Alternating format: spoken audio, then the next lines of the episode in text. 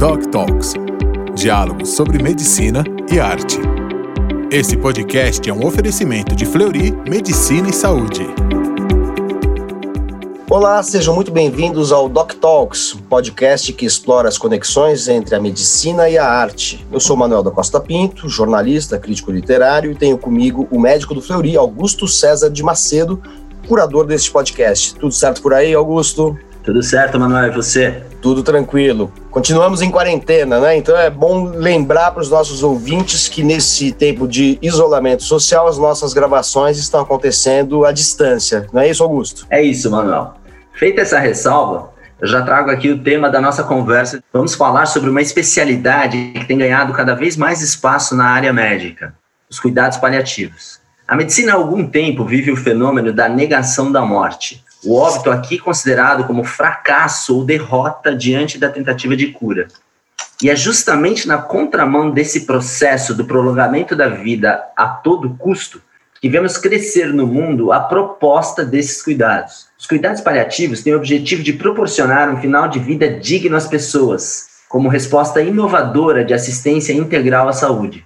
A ideia é tornar a morte um processo menos doloroso, embora não mais curto.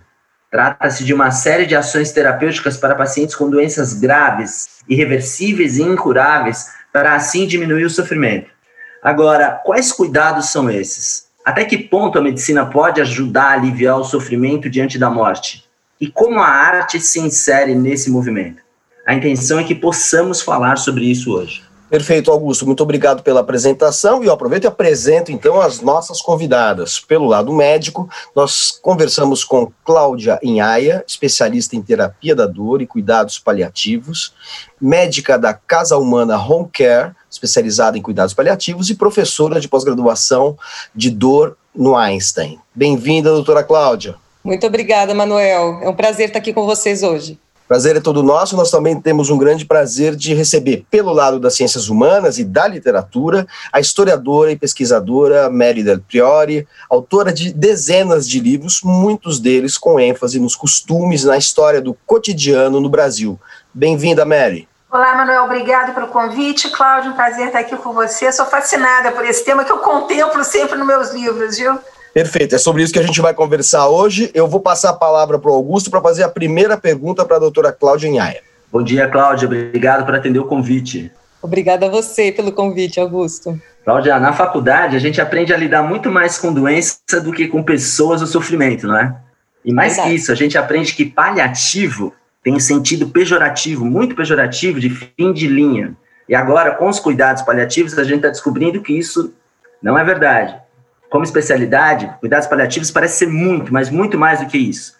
Então eu vou para a pergunta básica para você. O que são os cuidados paliativos e por que você os escolheu como área de especialização? Eu vou começar pelo fim, né? Eu acho que a gente não escolhe cuidados paliativos, são os cuidados paliativos que nos escolhem. Penso que a maioria dos profissionais que se dedica a essa área, em algum momento da sua prática, se deparou com o desafio de conduzir pacientes com sofrimentos muito difíceis e se perguntou, né? E aí, o que, que eu faço agora, né?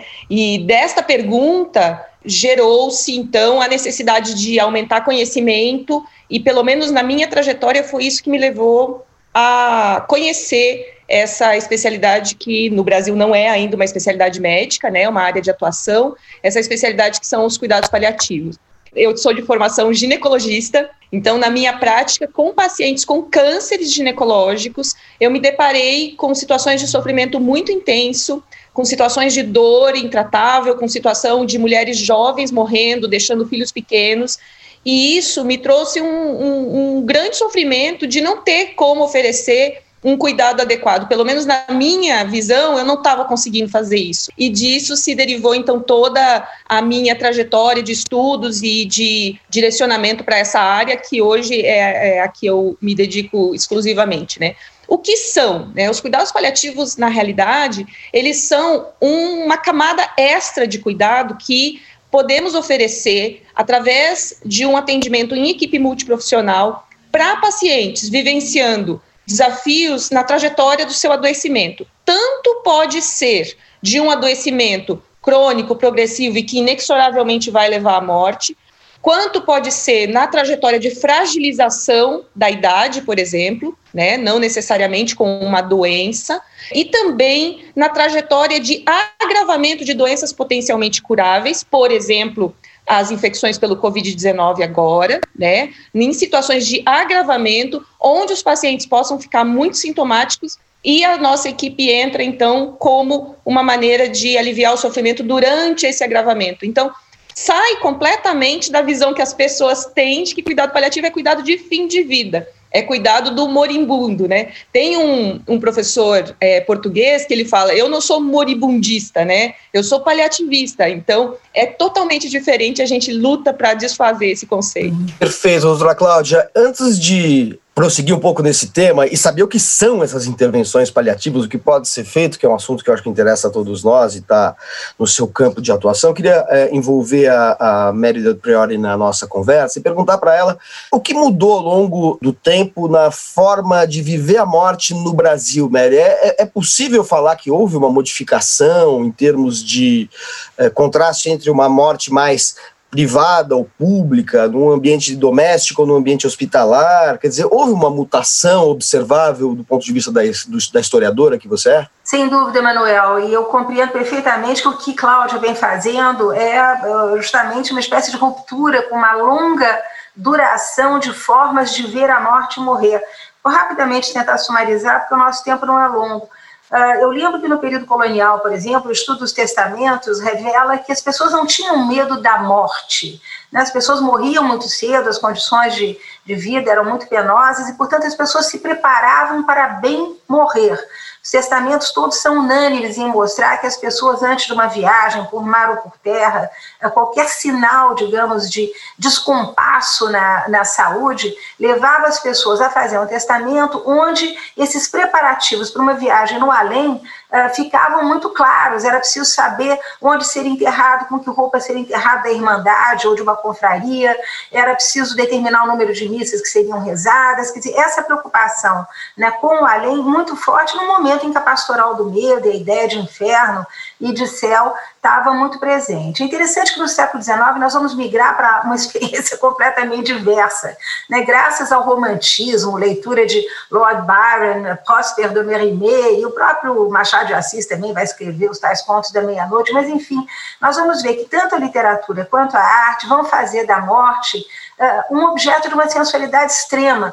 Basta a gente ir aí ao cemitério da Consolação para ver a beleza dos túmulos. Nós estamos aí também num momento de uma espécie de celebração da morte, isso é uma coisa muito interessante que existe, isso acabou de acabar agora, talvez, nos anos 50 ou 60, o momento da morte, o trespasse propriamente dito, sempre foi vivido uh, em público. Né? No período colonial, tocava-se uh, uma sineta, que em geral era a sineta da Irmandade, e todo mundo que estivesse na rua tinha direito de ir assistir à agonia do moribundo. Os quartos se enchiam, velas se acendiam, ladainhas eram uh, cantadas, havia a presença das famosas excelências, que era uma forma de adormecimento do moribundo mediante cânticos próximos ao ouvido. No século XIX, nós vamos ver já que, com o impacto do jornalismo, a morte vai para os jornais e vai para a moda. As mulheres são obrigadas a vestir o chorão, a, a venda dos tecidos mais sofisticados para fazer vestidos de luto.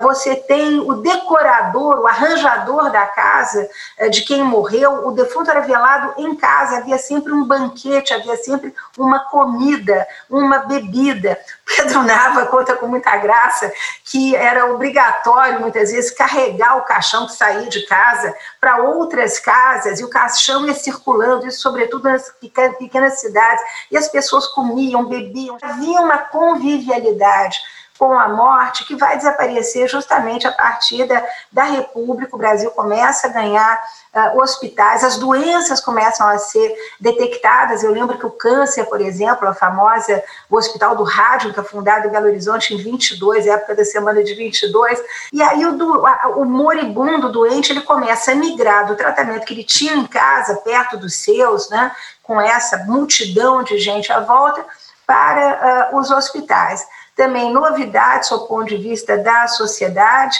né? ir uh, ao enterro é coisa chique, o rádio vai divulgar e difundir a, a morte, o enterro das pessoas famosas, dos, dos, grandes políticos ou então dos grandes cantores de rádio, as, as ruas são invadidas por multidões nesse momento, os suicídios entram na moda, o Getúlio dá o exemplo, com um tiro no coração, o que a gente vai vendo é que essa proximidade com a morte, essa coisa que fazia as pessoas viverem esse momento entre bebida, comida, falar mal das pessoas. Lima Barreto tem um conto espetacular em que ele diz: o meu enterro foi espetacular, genial, tinha gente para burro, foi uma maravilha. Ele contando lá do outro lado. Enfim, havia essa, essa, essa despedida que era muito festiva, mas à medida que você cria UTI, à medida que o doente entra para o hospital, Cláudia deve saber disso 10 trilhões melhor do que eu, há esse afastamento, há esse rompimento, né? A morte deixa de ser uma festa, ela deixa de ser celebrada, comemorada, falada, né? E em tempos de Covid,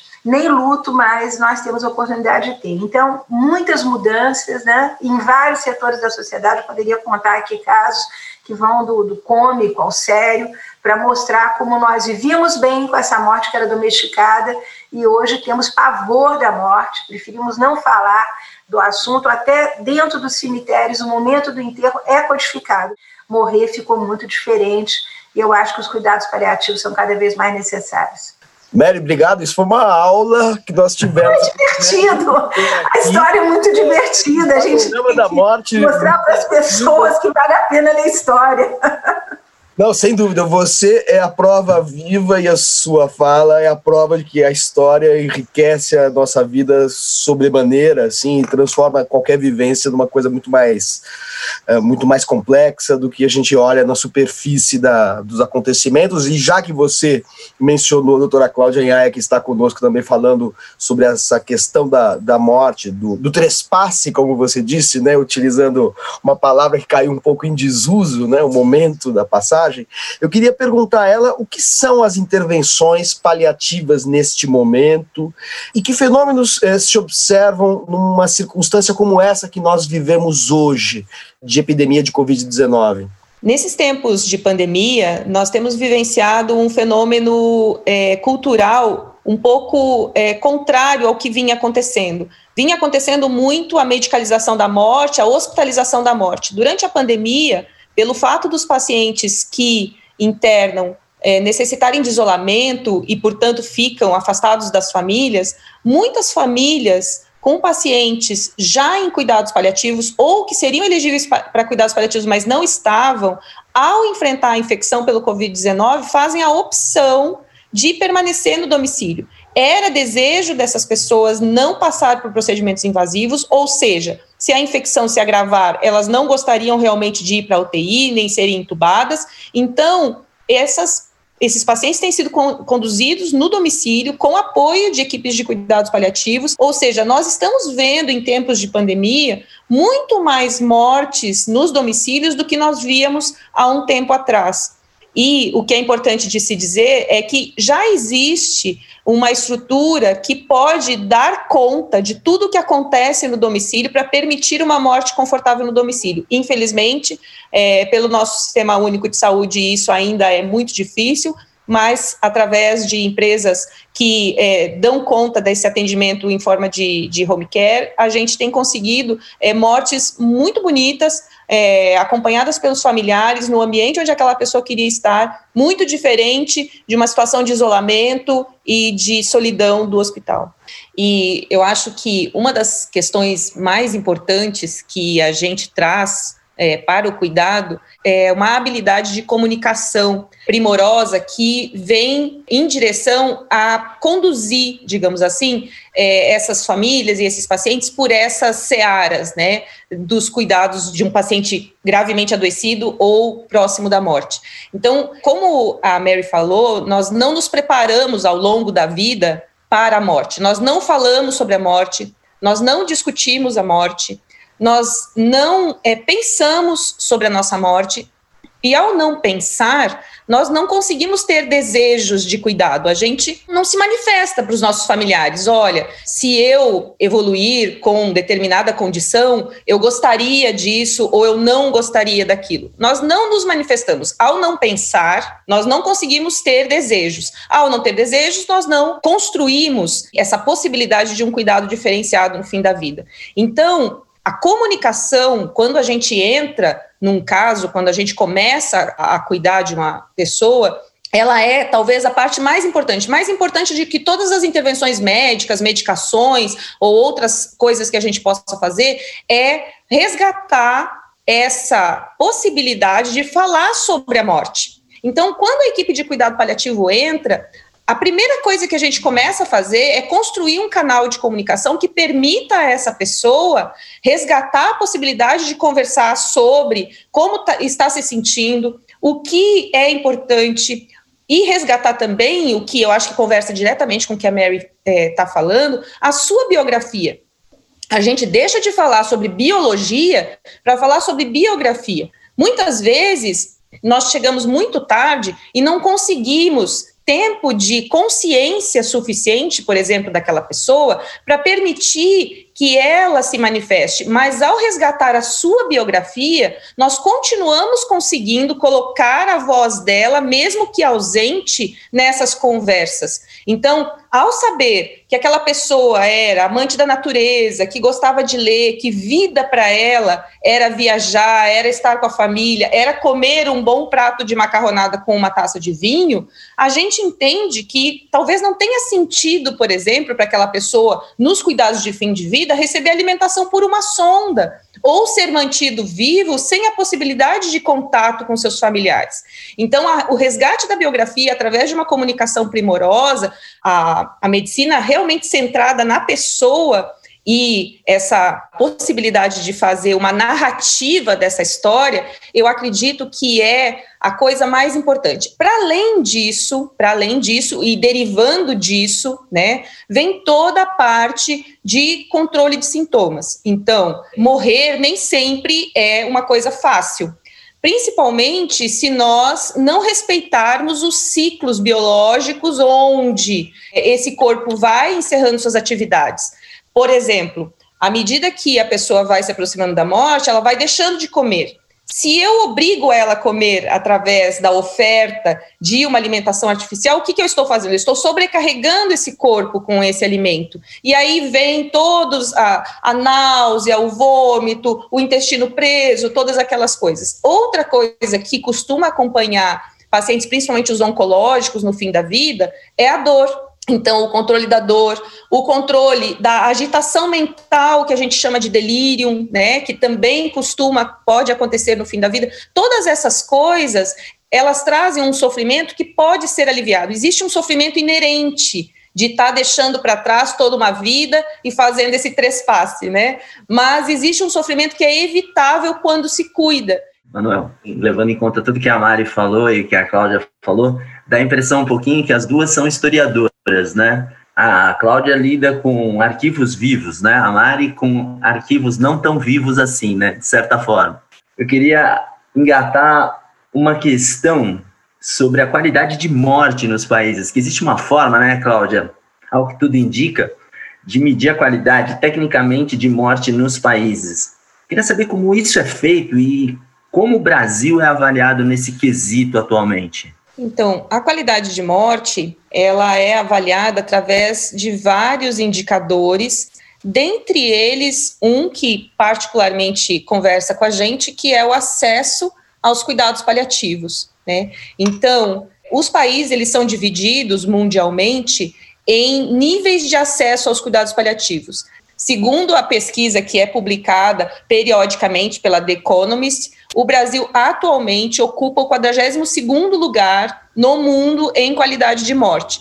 E isso significa estar atrás de países como Uganda, por exemplo. Né, que é, não por ser um país, por favor, não me interpretem mal, não por ser um país africano, mas por ser um país muito mais pobre do que o Brasil, conhecidamente muito mais pobre que o Brasil.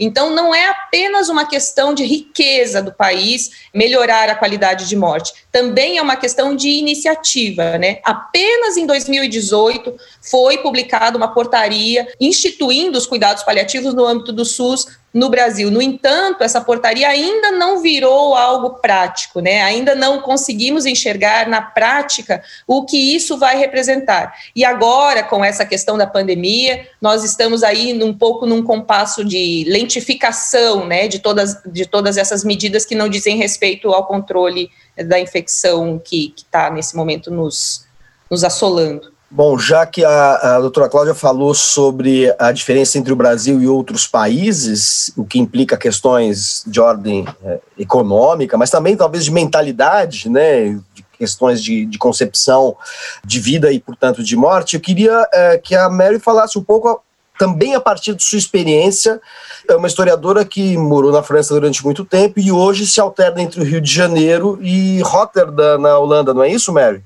Exato, exato. Se você pudesse falar um pouquinho dessa sua eh, da sua experiência, como é que você vê a, o contraste entre Brasil e, países, sobretudo europeus, que talvez encarem de maneira diferente esse, esse momento e esses cuidados paliativos. Interessantíssimo comentário da doutora Cláudia que o Ganda está na nossa frente, porque entre os africanos, hoje nós temos muitos estudos sobre escravidão e sobre a morte na escravidão, a morte era uma festa e não se temia a morte porque a reencarnação era automática, quer dizer, alguém que morria imediatamente reencarnava num parente próximo. Então, eu acho que essa questão das mentalidades da cultura é da maior importância quando se fala em morte e em morrer. Mas, enfim, uh, tive a oportunidade de morar na Suíça, morei também na, na França durante muitos anos, e na Holanda, em particular, ah, no, no, no, final da minha rua havia uma casa muito simpática, eu fui descobrir isso com o tempo, onde moravam sete idosos, né?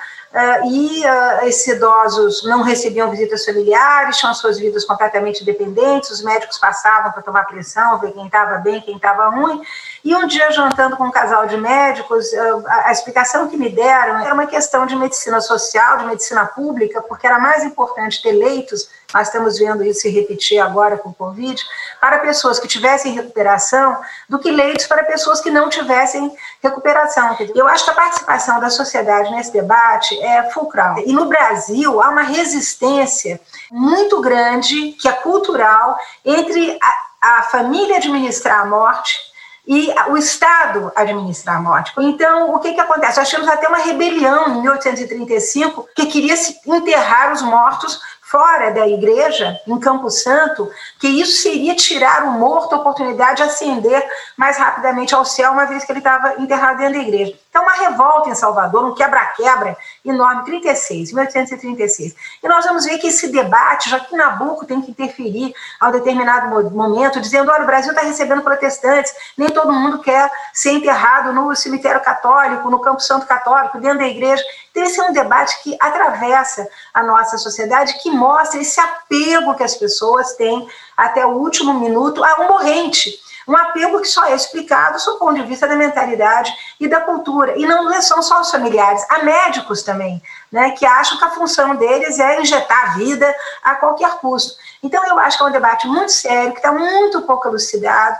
Eu tive o prazer, uh, Manuel, de fazer com o nosso queridíssimo Afonso Romano de Santana, há quatro anos atrás, na Casa do Saber, no Rio de Janeiro, um curso sobre a morte e morrer. Estavam presentes psicanalistas, advogados, o próprio Afonso que falou sobre morte e literatura, eu falei sobre morte e história. Estava lotado. O interesse é grande, sobretudo entre pessoas com determinado nível de educação, mas ele não é suficientemente atendido. Esse é um tema que eu insisto eh, deve ser repercutido e as pessoas mais simples né, devem ter acesso a, essa, a, a informações. Perfeito, Mary. E você, quando fala de história, também sempre contempla a literatura, né? Já nos falou aqui do Pedro Nava, agora fala do grande poeta Afonso Romano de Santana, e essas intersecções, somadas então à perspectiva médica, enriquecem ainda mais a nossa conversa. A minha pergunta para a Cláudia vai no sentido de esmiuçar um pouquinho mais a questão da morte assistida, Cláudia, a questão da morte morte assistida, da eutanásia, E às vezes, acho que é possível que algumas pessoas que ouçam falar de cuidados paliativos possam ir por esse caminho. Eu queria que vocês esmiuçassem um pouco mais a situação no Brasil, a diferença entre cuidados paliativos e a morte assistida propriamente dita. E como o podcast quer unir a arte com a medicina, eu gostaria que você desse uma sugestão para gente, né, de obra artística, literária ou mesmo médica que você gostaria de passar para a gente aqui para os nossos ouvintes. Perfeito. Eu agradeço a pergunta, eu acho que é sempre importante que a gente faça esse esclarecimento, né? Os cuidados paliativos são realmente confundidos ao serem localizados, digamos assim, né, como cuidados de fim de vida, muitas vezes são confundidos com medidas que encurtam a vida. E isso não é verdade. Na realidade, um trabalho seminal que foi publicado em 2011, em 2015, perdão, ele da doutora Temel, ele é, mostrou que dois grupos de pacientes com câncer de pulmão metastático avançado, é, quando comparados, um grupo recebendo cuidados paliativos mais tratamento convencional, com outro grupo recebendo apenas tratamento convencional, esse grupo recebendo cuidados paliativos, ele sobreviveu melhor e mais. Ele teve uma média de sobrevida de quase quatro semanas a mais do que o grupo que não recebeu cuidados paliativos. Uma droga, alguma medicação quimioterápica que dê mais quatro semanas de vida para um paciente oncológico, ela realmente tem um preço enorme na bolsa de valores, né? Enquanto que os cuidados paliativos eles acabam sendo vistos como algo que encurta a, a vida. Essa discussão no Brasil, eu considero ela nós estamos ainda muito imaturos para ter uma discussão a respeito de morte medicamente assistida. Quais são as mortes medicamente assistidas? A eutanásia ou o suicídio assistido, né? Enquanto os cuidados paliativos eles visam permitir que a morte aconteça né, no seu momento natural, tanto o suicídio assistido quanto a eutanásia eles antecipam o momento da morte justamente imaginando que o sofrimento decorrente desta progressão seja intolerável. O que nós é, vemos são legislações diferentes nos países onde isso é permitido. E quando a gente fala de cuidados paliativos, a gente está falando sobre respeitar o ciclo natural de uma determinada doença e deixar que essa vida se encerre no momento que seria para ela se encerrar. Nem antes, né, que seria é, alguma dessas intervenções, eutanásia ou suicídio assistido, nem depois, que seria o que nós chamamos de distanásia, ou seja, o prolongamento do processo de morte para além daquilo que ele deveria existir. Então, feitas essas considerações, né, em relação a, a, recomendações, a literatura é muito vasta nesse assunto, né. Eu acho que é, de autores nacionais, eu não, nós não podemos deixar de, de citar o A Morte é o Dia que Vale a Pena Viver, da doutora Ana Cláudia Quintana Arantes, né, que eu acho que é, se tornou realmente uma grande referência no assunto no Brasil, que aborda de uma forma delicada e bastante explicativa a questão dos cuidados paliativos. Outro livro é, nacional que eu recomendaria, o Enquanto Eu Respirar, da Ana Michele Soares. Enquanto Eu Respirar é um livro escrito por uma paciente de câncer de mama metastático, e que fala sobre é, a vida com essa condição e o quanto nós, réis mortais, não sabemos viver, né, e que a gente não precisa ter uma doença é, ameaçadora da vida para aprender isso, então é um tapa na cara esse livro, é muito bom. E na literatura internacional, eu citaria a Precisamos Falar sobre a Morte, que é da doutora da Catherine Mannix, ela é uma paliativista muito reconhecida do Reino Unido e fala para a gente de uma forma também bastante prosaica, né, em forma de contos e de experiências que ela teve no acompanhamento dos pacientes sobre essa questão da, da abordagem de, de, fim de vida. A doutora Cláudia falou da questão do suicídio assistido, que também é um outro, junto com a morte assistida ou eutanásia, é um tema é, que gera muita discussão, tanto do ponto de vista médico quanto cultural, ético, jurídico, né, é, Mary? Então eu queria saber se você tem também algum elemento para esta discussão, e como a gente está no final desse nosso Doc Talks de hoje, eu queria que você, depois de ter dado já dicas do Pedro Nava, do Afonso Romano Santana, do Machado de Assis, que você desse alguma referência para nós de livro na, na história ou na literatura, já que você atua em ambos os campos, que seja fundamental para a gente compreender o tema do nosso Doc Talks de hoje, que é, é, o cuidado paliativo, o momento da morte, a assistência no momento da morte. Olha, Manuel, aqui a, a nossa querida Cláudia acabou de, de descrever, você ter uma ideia, está sendo discutido aqui no Brasil há 40 anos. Eu me lembro que nos anos 80 eu trabalhei muito com arquivos de revistas. A revista Veja trouxe uma impactante entrevista com o grande pintor Iberê Camargo, foi a primeira vez em que no Brasil se falou em morte digna, né? E ele então professava essa ideia de que morrer em casa, bem administrado medicamente, seria real, enfim, uma, uma espécie de solução ideal uh, para muitas pessoas. A literatura brasileira traz exemplos absolutamente, desculpe a expressão, que nós estamos falando de uma coisa triste, mas são exemplos deliciosos, né? De como a morte foi vista e assistida por muitos dos nossos autores. A tetralogia do Pedro Nava é absolutamente obrigatório. Pedro Nava não só descreve a saída dos coches funerários do Rio de Janeiro no início do século, cavalos negros enterrachados, a carruagem aberta, todo mundo na rua, velas na janela, ah, as pessoas se debruçavam, aplaudiam um morto, indo para o cemitério quando não podiam acompanhar. Eu lembro também que Netflix e hoje Now estão cheios de filmes que convidam a refletir sobre esse tema.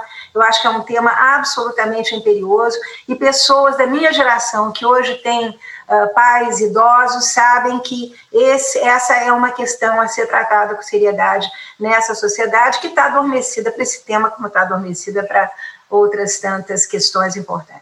Perfeito, Beli, muito, muito obrigado. Eu queria acrescentar uma dica é, mais pessoal minha de um livro pouco conhecido, mas muito marcante, que é o livro Velórios, do Rodrigo de Melo Franco de Andrade, que é um livro que tem contos todos em torno do tema da morte e também com um sentido irônico, mas e com um registro de como se viveu a morte no Brasil de diferentes formas, num passado até certo ponto recente, né? Então fica essa outra dica, as é, inúmeras dicas dadas tantas, é, tanto pela Cláudia é, Inhaia, do ponto de vista médico, quanto da, pela Mary Del Priori, escritora que é uma grande historiadora brasileira e mais recentemente também enveredou pela ficção, é, ampliando aí o seu campo de atuação. E assim eu é, termino este Doc Talks de hoje agradecendo muitíssimo a presença de Mary Del Priori, de é, da doutora Cláudia Inhaia e do nosso curador Augusto César Macedo. Até o próximo Doc Talks. Esse podcast é um oferecimento de Fleury Medicina e Saúde. Fleury, a gente cuida, você confia.